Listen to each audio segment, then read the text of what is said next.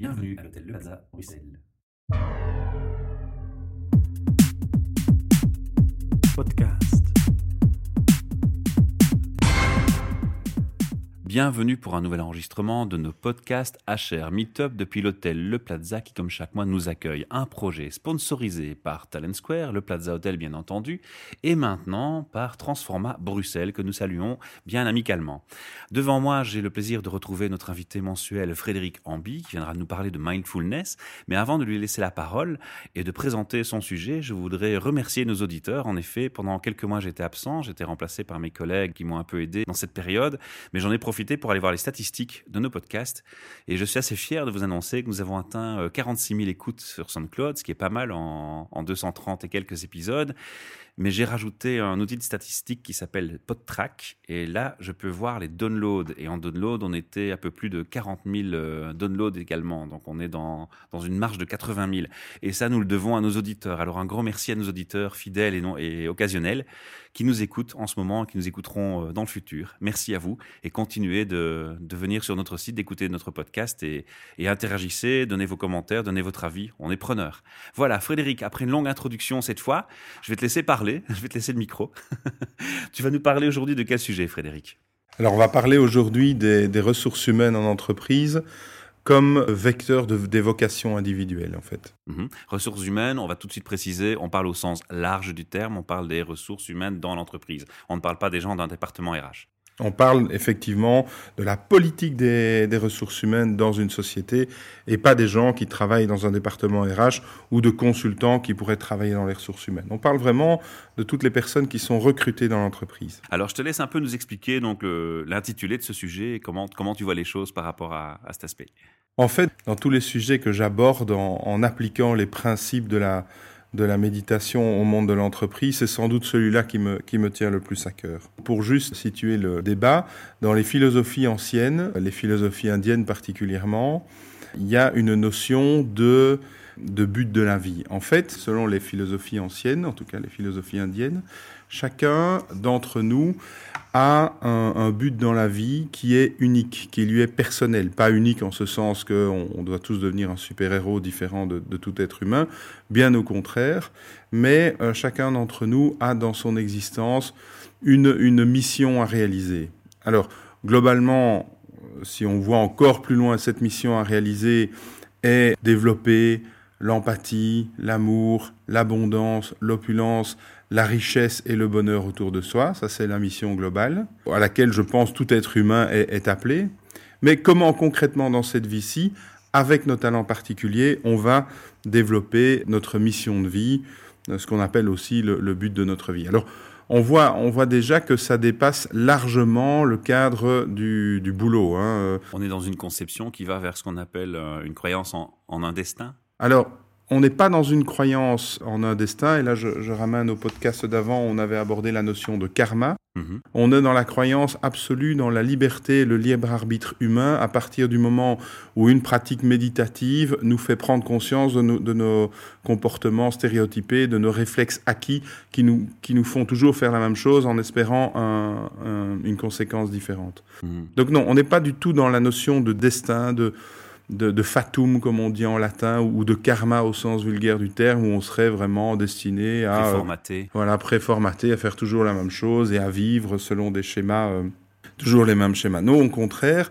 là, là, donc je, je, rappelle que la, la, conscience que nous avons, l'observation que nous avons de nos comportements, nous permet d'observer les conséquences qu'elles ont nous permet d'observer aussi l'envie que l'on a de toujours subir ces conséquences et donc nous permet aussi de réfléchir comment est-ce qu'on pourrait changer nos actions pour avoir des conséquences différentes. Donc ici, ici, on, est vraiment, ok, qu'est-ce que je vais choisir comme but de ma vie, et moi en tant que responsable des ressources humaines, recruteur ou responsable d'une entreprise, qu'est-ce que je vais mettre en place pour permettre que ces talents, ces talents individuels, ces dons uniques s'épanouissent dans, mon entreprise? Alors au niveau du, de la personne individuelle, la première chose c'est de se connaître. Hein. Gnotis et autoi, dit le, dit le proverbe grec. Donc connais-toi toi-même. Ça, c'est la première des choses. Et donc, ce que la, méditation nous propose de faire, c'est de se focaliser uniquement sur nos qualités. C'est-à-dire de porter son attention, et ça je l'ai déjà abordé dans un précédent podcast, sur nos qualités. Nos qualités, c'est ce qu'on fait bien, naturellement. Ce qu'on fait bien naturellement, on voit comment on peut le mettre au service d'autrui, et puis on offre ça dans le contexte d'une entreprise, grand, grande ou petite. Alors, ces qualités naturelles, il y a deux remarques. La première, c'est que ça, concerne tant la formation que l'on a à l'école que les formations qu'on a en entreprise. À l'école ou en entreprise, on nous donne des formations pour corriger nos défauts. Pour nous, pour nous faire faire des choses pour lesquelles on n'est pas bon. Et très sincèrement, je ne sais pas si vous avez suivi beaucoup de, beaucoup de formations en entreprise, on ressort de ces formations toujours aussi mauvais qu'avant. Je vais même aller plus loin. Pas mal de ce que j'appelle moi des mauvais managers, mais dans le sens le plus positif possible de la mhm. remarque, ont cette tendance aussi de, point, de faire ce qu'on appelle du finger pointing, de, de, mettre le doigt sur ce qui ne va pas. Alors qu'en fait, le meilleur moyen de coacher quelqu'un, c'est plutôt de mettre justement ses forces en avant en se disant que finalement, les petits défauts, bah, ils vont finir par s'effacer en, en, en mettant en exergue ses forces. Tout à fait. Et moins tu vas parler des défauts d'une personne, plus elle va oublier qu'elle a ses défauts, et moins elle va les pratiquer. Si tu dis à un enfant ou, ou, à quelqu'un qui travaille dans, dans, ton entreprise, tu es comme ça, tu es comme ça, tu as tel défaut, tel défaut. Tu l'auto-formates. Tu l'auto-formates, mmh. et, et, tu vas créer un stress qui va l'empêcher de bien performer en plus. C'est encore impressionnant qu'il y ait si peu de managers qui aient cette conception acquise. Alors, euh, au niveau... mon sentiment, je me trompe? Tout à fait, non, tu as raison. Au niveau intellectuel, c'est ce que je dis est un discours relativement courant. Au niveau du quotidien, quand un manager est pris dans ses émotions de, de peur, de colère, etc., c'est vrai que rapidement, cette prise de distance s'efface. La méditation permettrait à la majorité, à la communauté des gens destinés à gérer d'autres personnes, de se remettre sur le rail, de se remettre sur le rail automatiquement, d'avoir cette distance mmh. automatique et de se dire tiens, je suis en train de réagir sous la colère. Et donc, je, je pointe le défaut de cette personne, alors qu'en fait, ce défaut chez cette personne ne m'énerve que parce que je l'ai aussi chez moi. Mais c'est un autre débat. Alors, donc effectivement, donc au niveau des formations, tant scolaires, tant universitaires que dans l'entreprise, c'est un problème puisqu'on on, essaye de corriger des, des, défauts alors qu'on est avec un certain nombre de qualités. Et, voilà, et, on est avec un certain nombre de défauts. Donc moi, je prêche vraiment pour une éducation qui mettrait en valeur les qualités des gens. Vous êtes bon en informatique, mais développez l'informatique. Vous êtes bon en gestion, en, pour parler en public, développez ces talents. Êtes hyper mauvais en informatique, n'allez pas perdre votre temps là-dedans. Moi, je connais une famille entière, ils sont tous devenus comptables parce que les, les parents avaient peur de, de, ne pas pouvoir avoir d'argent et des comptables, ça trouve toujours du boulot. C'est évidemment atroce. Et donc, deuxième chose. aussi, ce sont aussi des familles où, parce qu'un métier est présent dans une génération, on le reproduit dans la génération suivante. On incite à, à faire une continuité. C'est un peu une tradition. Voilà. Et donc, ça demande, et c'est la deuxième remarque, un double mouvement. Le premier mouvement, c'est une prise de conscience. Ok, est-ce que c'est un conditionnement? Est-ce que chez nous, on a toujours été euh, dans la boucherie ou parce qu'on a toujours été notaire Est-ce que c'est un gène? Voilà, est-ce que c'est un gène? Alors, il y, a, il y, a, un livre de Deepak Chopra, je fais une parenthèse, qui vient de sortir et qui montre comment les, les, les pratiques de vie saine et la méditation modifient notre patrimoine génétique en l'espace de quelques jours. Ah, donc, donc finalement, cette réflexion n'est pas si bête que ça. Cette réflexion est tout à fait intelligente, Michel, comme d'habitude. Donc un mouvement de prise de conscience de nos conditionnements, et ça, la méditation nous y amène automatiquement.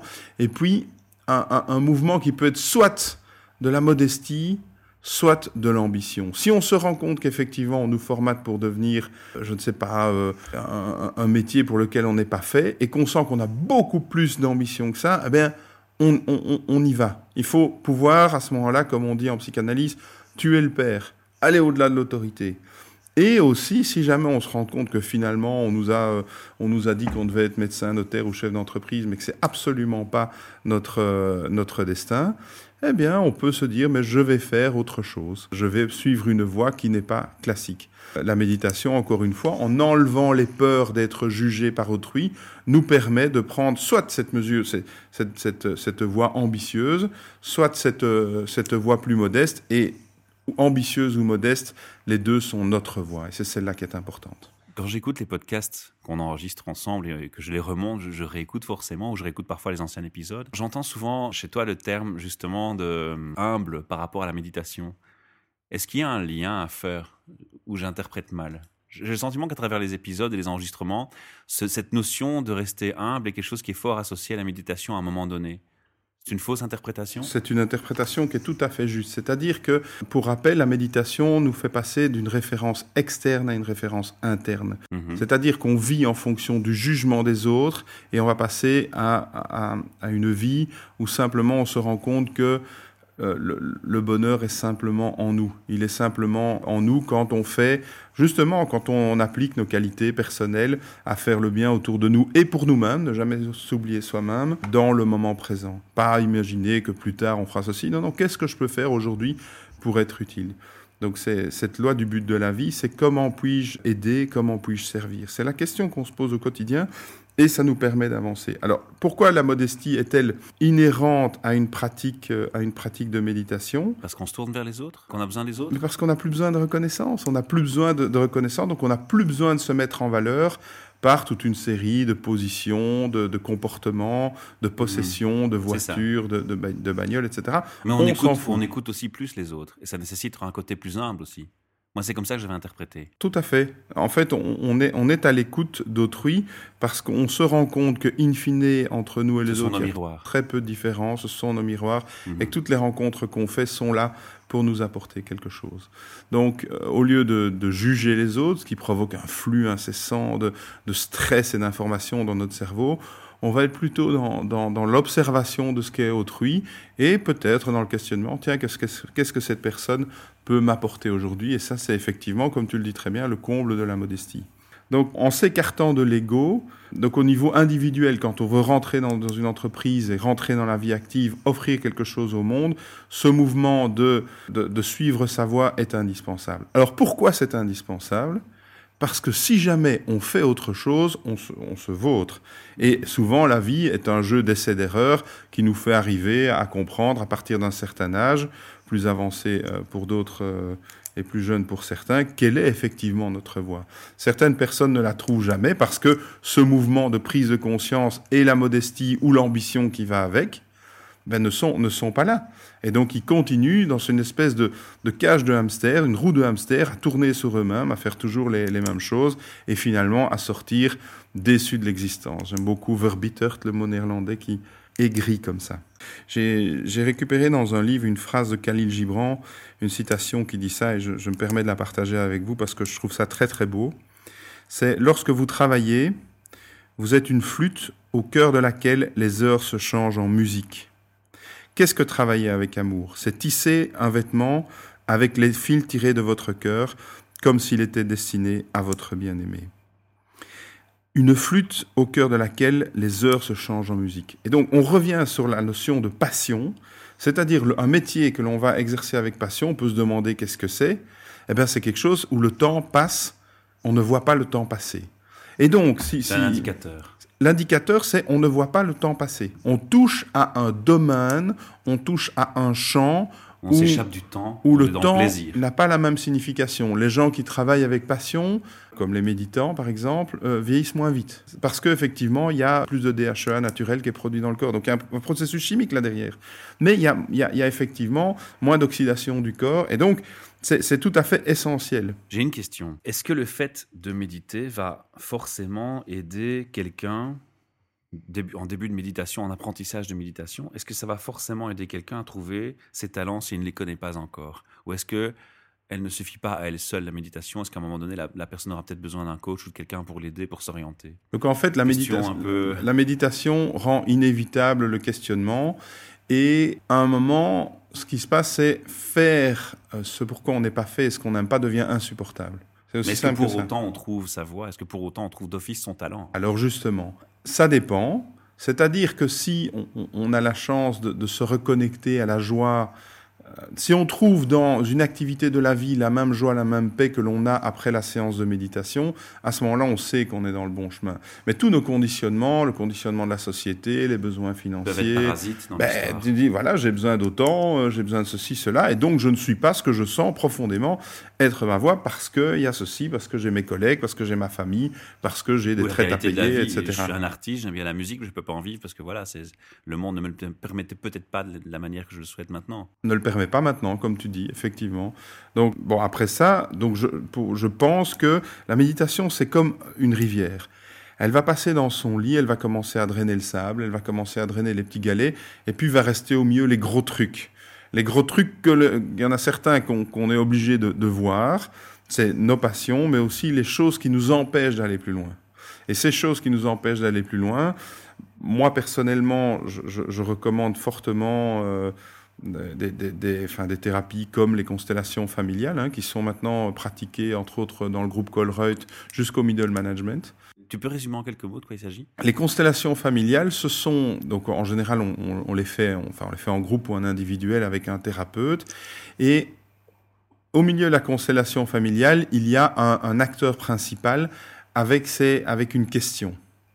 Et les autres participants au groupe vont jouer inconsciemment, et c'est incroyable comment on s'identifie sans avoir aucune information de background, comment on arrive à jouer le rôle des parents, des, des profs, euh, des, des, des, patrons, de la personne qui joue le rôle principal, mmh. sans avoir aucune information de background. Donc il y a une espèce de connexion qui se fait à un niveau non intellectuel et qui aide, qui accompagne la personne guidé également par le thérapeute, à trouver une solution, mais qui n'est pas de l'ordre de l'intellectuel. Et c'est ça qu'il faut l'avoir vécu pour le comprendre, c'est vraiment de l'ordre du ressenti. À la fin de ça, guidé, interprété par le, thérapeute, on, sait ce qu'on a à faire ou on a déposé quelque chose. C'est-à-dire, bon, pour parler des, conditionnements familiaux dans les carrières, on, on vient juste d'aborder le sujet, quelque part, inconsciemment, pendant notre enfance, on va intégrer les frustrations, les désirs de nos parents par rapport à ce qu'on voulait avoir, et même si ça n'est jamais sorti,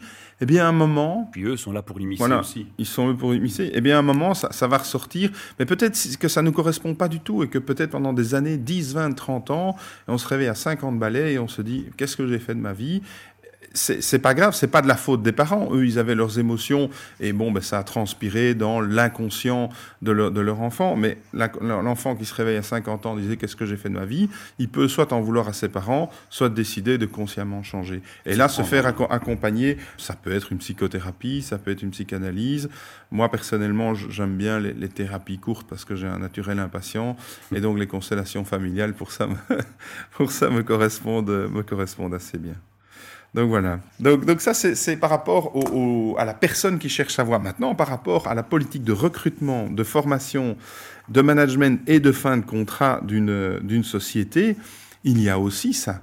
Alors moi, je suis toujours effaré de voir à quoi ressemble les job descriptions, c'est-à-dire ce sont des, des, des, espèces de carcans a priori rigides, après ça tout dépend de l'interprétation qu'on fait, dans lequel on va recruter des gens pour leur faire faire un job déterminé. Et alors, évidemment... De préférence, un mouton à cinq pattes quand on a besoin de trois pattes. Voilà, exactement. De préférence, un mouton à cinq pattes. Mais le, le, évidemment, beaucoup, beaucoup de, de, de, de, candidats sont pas fous. Ils ont lu le job description, ils savent exactement, consciemment ou inconsciemment, ce, ce qu'ils doivent dire pour être embauchés. Et bon, ça ne marche pas à tous les coups. qui fait le métier, ils savent très bien qu'on en demande plus qu'il ne faut et ils tentent leur chance. Ils tentent leur chance, mais évidemment, ils vont, s'ils ont besoin du boulot et de l'argent qui va avec, ils vont jouer le jeu du gars qui va s'adapter à tout, qui est prêt à la flexibilité absolue, mais en faisant fi de ce, dont on vient de parler, de ses qualités naturelles et du type de métier pour lequel il est profondément fait. Et donc, ceci dit, on ne peut pas leur jeter la pierre parce qu'on sait très bien que toutes les sociétés ne sont pas prêtes à, à avoir cette politique d'ouverture et de, de recherche du, du, talent naturel. Ah ben non, bien entendu. Mais moi, je pense que la responsabilité, la pierre, faut pas la lancer au candidat, faut la, faut la lancer à la société qui n'a pas intégré qu'il fallait mettre la bonne personne à la bonne place. Donc c'est un discours encore. Mais si on ne va pas suffisamment loin dans ce qu'est la personne, et ça, énormément de tests peuvent nous le révéler, eh bien, on, on, même si sur papier une personne a les compétences, -hmm. au niveau de son envie, et il faut toujours checker ça dans le recrutement et dans le, le plan de carrière d'une personne, au niveau de ce dont elle a envie de faire, bah, si elle a, si elle se voit pas ou si elle se si elle se voit pas là-dedans, si elle, si elle se voit pas dans le boulot qu'on lui offre à long terme par exemple, si elle ne prend le boulot que pour le poste qu'il y a après ou les possibilités mmh. d'évolution de carrière, c'est juste que c'est pas bon. On fait référence à un podcast précédent sur demander à, un one-to-one quelles sont tes attentes aussi aux candidats. Exactement. Mais ceci dit, les nouvelles sociétés, pardon de t'interrompre encore, les, grosses sociétés ont intégré des tests de personnalité au recrutement. Donc normalement, ce genre de choses se, sait quand même. Ah oui, oui. Ah, mais je crois que les ressources humaines aujourd'hui ont fait des progrès, des progrès gigantesques. Sont performantes, oui. Sont performantes. Et si dans des plus petites structures, on n'a pas les moyens d'internaliser ça, on peut toujours trouver un interlocuteur. Et de grâce pour les professionnels des ressources humaines qui m'écoutent, tenez compte de ça, tenez compte de ça pour éviter des fins de contrat catastrophiques où les gens sont en burn-out ou en conflit parce qu'ils ne sont pas au bon endroit. Vous avez, vous avez plus d'outils que les candidats qui, eux, souvent ben, cherchent un boulot, cherchent à se recaser, etc. Vous avez plus d'outils qu'eux pour leur, leur, indiquer quelle est la bonne voie. Mais en recrutement, moi j'ai toujours eu un principe quand j'ai un doute, je, ne recrute pas, par responsabilité pour l'entreprise qui m'emploie, mais aussi par respect pour la personne qui est en face de moi, qui, dans le job qu'on risque de lui proposer, ne va pas, ne va pas bien performer. J'extrapolerai même ton discours à dire le, le, message est à passer au RH, mais aussi aux managers qui accompagnent lors d'un recrutement le RH. Oui, bien entendu. Parce qu'ils ont leur mot à dire et c'est souvent eux qui font un, gros poids dans la balance. Lors d'un recrutement, lors des formations qu'on donne, encore une mhm. fois, si les formations sont faites pour corriger un mauvais profil, en général, ça sert à rien. Par exemple, le, meilleur vendeur qui passe directeur de la force de vente, pour prendre un exemple très classique, bon, ben, en général, ce type n'est pas assez beaucoup de vendeurs sont, et je ne veux pas faire de trop de généralités, mais bon, beaucoup de vendeurs sont souvent des gens qui performent bien seuls, qui sont des, voilà, qui ont besoin de leur, autonomie dès qu'il s'agit de, voilà, et c'est peut-être ça leur qualité naturelle, c'est peut-être la vente, le contact individuel avec le client, le drive qui permet de, conclure, la maîtrise des outils informatiques qui permet de, de, caser suffisamment de visites en une journée, l'organisation de, de son agenda ou euh, faire autant de leads euh, à distance sur une journée. C'est ce genre de qualité, mais qui, qui deviennent assez inutiles à partir du moment où ils deviennent managers. Parce que là, il faut des qualités humaines, d'empathie, écouter des gens chez qui ça va, ça va pas, motiver, comprendre les gens. Alors, il y a des qualités entre le boulot de manager et de vendeur qui se, qui se recoupent, par exemple, mais il y en a aussi qui sont totalement différentes. Et donc, dans, dans l'évolution de carrière et la promotion, qui est là plutôt de l'ordre du hiérarchique, bon, il faut faire attention. Et alors, dans la fin de contrat, ou dans le, réorientation de carrière, effectivement, bon, euh, au lieu d'envoyer quelqu'un sur une voie de garage parce qu'il a mal, parce qu'il n'a pas bien performé dans un, job qui lui convient pas, et lui donner un job qui lui convient encore moins, parfois il vaut mieux simplement mettre fin à la, à la collaboration. Et c'est ça aussi que la méditation nous nous apprend, c'est que c'est cette confiance que les, chaque personne a une place dans l'univers. Si c'est pas dans la société qu'il a recruté, ce sera sans doute ailleurs. Après ça, bon, ben, il faut que ça se fasse dans le respect de la personne en tant qu'elle est et de, ses besoins financiers. Donc ça, Dieu merci ou pas, on a encore chez nous des, structures qui permettent aux gens de ne pas se retrouver à la rue du jour au lendemain sans rien. Mhm. Tu avais d'autres points à aborder par rapport à ce sujet? Alors, par rapport à ce sujet, enfin, c'est en guise de conclusion, c'est vraiment, c'est facile à dire, hein, mais c'est suivez vos passions. C'est vraiment un, terme bateau que j'aime bien utiliser, tellement il est vrai. En fait, si vous ne suivez pas vos passions, à un moment, elles, vont vous rattraper. Souvent dans la vie des, gens que, j'accompagne, en fait, les, signes avant-coureurs de ce qu'ils font et qui les épanouit sont présents depuis le plus jeune âge. Simplement, ils refusent de les écouter. Cette petite voix qui dit Tiens, si tu faisais ça, tiens, si tu mhm. faisais ceci. Et effectivement, le jeu d'essai d'erreur, euh, le but de la vie n'est que ça, c'est de découvrir qui on est, entre autres quel est l'objectif professionnel de notre existence. Et donc la vie nous y ramènera toujours. Et tout ce qu'on considère comme un échec dans le, cadre d'une carrière, par exemple, mais c'est aussi vrai pour le mariage, les relations, etc. En fait, ce ne sont que des signes qui nous font prendre conscience qu'il est temps de, de changer de route. Je vais rajouter à ta conclusion quelque chose qui m'a beaucoup plu dans ce que tu as présenté aujourd'hui, c'est le fait que tu fasses un clin d'œil vers le côté enseignant, détection des talents plus tôt. Ce sera peut-être le débat et le sujet d'un autre podcast entre nous. Je te propose de, réfléchir à cette idée, mais la mindfulness, Qu'en est-elle dans les écoles, justement? Alors, Je pense que ce serait peut-être, vu la façon dont tu présentes les choses, le meilleur endroit où commencer. C'est en train d'exploser au niveau scolaire. Donc, je sais, en, Belgique, il y a deux, trois personnes qui, euh, qui le proposent. Aux États-Unis, euh, dans certains États démocrates, c'est en train de, de percer. Mais comment, euh, Mais comment Est-ce que c'est proposé comme exercice pour se contrôler, se connaître soi, point, avec entre autres, une découverte de ses talents ou est-ce qu'on peut aussi l'utiliser vraiment ciblé Voilà, on va faire l'exercice de, rechercher ses talents et c'est la, priorité dans cette démarche. Oui, au niveau scolaire, au niveau des petits-enfants et même des adolescents, enfin, au niveau des petits-enfants, ça ne se fait pas comme ça. Mhm. Au niveau des petits-enfants, ce qu'on fait, c'est qu'on donne des outils pour calmer les turbulences mentales, calmer le stress, diminuer le, stress dû euh, au smartphone, aux tablettes, euh, à, trop de, contact avec les, outils informatiques pour des enfants qui sont aussi jeunes. Alors au niveau des adolescents, j'ai eu la chance d'animer une méditation pour adolescents. Étant extérieur à l'école, c'était plus facile pour aborder des sujets.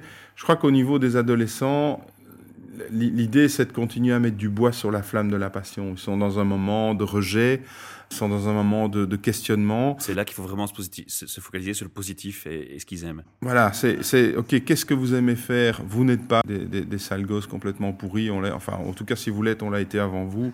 Donc allez-y. Là, il faut vraiment leur donner confiance et s'ils ont confiance, il y aura un terreau, il y aura un, un, fagot de bois prêt à, s'enflammer pour apporter quelque chose au, monde. Alors, donc voilà, au niveau des techniques, de, après ça, pour leur faire découvrir quel est leur, euh, quel est leur don particulier, mais ça, je pense que c'est plutôt une question, de, pas une question de cours de méditation, c'est plutôt une question de programme. Non, mais la méditation pourrait les aider s'il était automatisé dans l'enseignement. Alors, la, oui, alors c'est vrai. Et donc, il y a, des, ça peut les aider. Maintenant, je pense qu'un programme assez riche, qui soit pas uniquement axé sur les matières intellectuelles, mais qui soit aussi basé sur la, mhm. physique, sur l'art, sur l'expression corporelle, sur la musique, peut aider des gens à trouver des voies totalement, totalement inattendues. Par exemple, moi, je serais Enfin, moi qui ai suivi une filière très classique, ben, j'aurais aimé, par exemple, avoir deux heures de menuiserie par semaine. Ça, ça, m'aurait fait énormément de bien. J'en ai fait d'ailleurs par après, j'ai fait beaucoup de menuiserie par après. Et, donc ça m'a permis de me rendre compte que, ben, c'est un exemple tout à fait personnel, que oui, j'aime bien la menuiserie. Particulièrement, j'ai appris à, à fabriquer des arcs à flèches artisanaux. Mais non, je n'en ferai jamais un métier parce que dans ce que j'ai envie de faire, il y a une interaction avec les gens dans lesquelles je suis meilleur que de fabriquer des arcs tout seul. J'ai la même expérience. Moi, j'ai dû travailler dans une boulangerie-pâtisserie pendant mes études. J'ai adoré, j'adore ce, ce, job. C'est vraiment le truc. Tu es heureux, tu es épanoui dans ce genre de travail. Mais c'est le contact avec les gens qui manque énormément. Travailler seul la nuit dans un atelier, c'est pas pour moi. Quoi. Voilà. tu vois, donc c'est pas parce qu'on a des qualités. Il faut effectivement se découvrir. Il faut aller hein. plus loin. Il faut aller plus loin c'est c'est vraiment deux choses. Hein. Enfin trois choses. C'est chercher d'abord méditer et avoir une pratique spirituelle pour diminuer le bruit incessant et laisser émerger ce qui est vraiment important pour nous. Deuxièmement, c'est découvrir son talent particulier. Et ce, talent particulier, des gens qui peuvent vous le dire, ce sont vos amis. Tiens, alors évidemment, il faut le faire, mais demandez à ses amis, tiens, si j'ai une qualité particulière, c'est ça, c'est quoi? Et les écouter, simplement laisser venir. Et alors, la troisième, c'est à partir de cette qualité, comment je peux servir au mieux l'humanité. Et plus on donne, plus on reçoit. Alors, parfois, on donne à quelqu'un, on reçoit par euh, d'un autre côté. La question, c'est que ce soit pas un échange égal entre deux parties. Faut pas instaurer une attente. Faut pas instaurer une attente, mais tu vois, par exemple. Euh, c'est la clé du networking, d'ailleurs. C'est la clé du networking, tout à fait. Donc, euh, ça, c'est un peu en guise de conclusion. Comment puis-je aider Comment puis-je servir? Comment puis-je aider Comment puis-je servir en tant qu'être humain, ma société et le, monde dans sa globalité, en tant que recruteur, manager, comment puis-je servir ma société, moi-même et cette personne en l'embauchant, en la promouvant, en la poussant ou pas dans cette direction professionnelle? Une belle conclusion. Merci Frédéric de nous avoir encore une fois accordé ton temps. On te retrouve euh, pour un deuxième enregistrement encore ce soir sur le, dernier sujet de l'année qu'on avait planifié d'aborder. Et je crois que tu vas nous annoncer que tu apprécies ton expérience parmi nous. Donc je peux déjà un peu dévoiler le fait que tu vas nous revenir au micro l'année prochaine? Ah, moi je serais ravi et j'ai 3000 sujets, il faudra qu'on en débatte. Eh bien voilà, la porte est grande ouverte. Entre autres, le développement de la méditation dans les écoles, c'est quelque chose auquel je n'avais pas originalement pensé, mais je vois pas mal de gens qui commencent à le faire. Et à s'y intéresser. Et, à s'y intéresser. Et donc, les questions vont dans ce sens, en voilà. plus, c'est bien. voilà, donc on, reviendra sur tous ces sujets. Ça marche. Merci Frédéric. Alors, on invite nos auditeurs, bien évidemment, à interagir avec ce podcast. S'ils ont écouté, qu'ils ont des questions, ils peuvent toujours les poser. On transmettra. Ils peuvent, bien entendu, sans attendre de réponse pour autant, aussi commenter, donner leur opinion, donner leur avis, partager leur expérience, partager ce qu'ils constatent autour d'eux. Et encore une fois, merci à tous de nous écouter. On se retrouve bientôt. Au revoir. Podcast.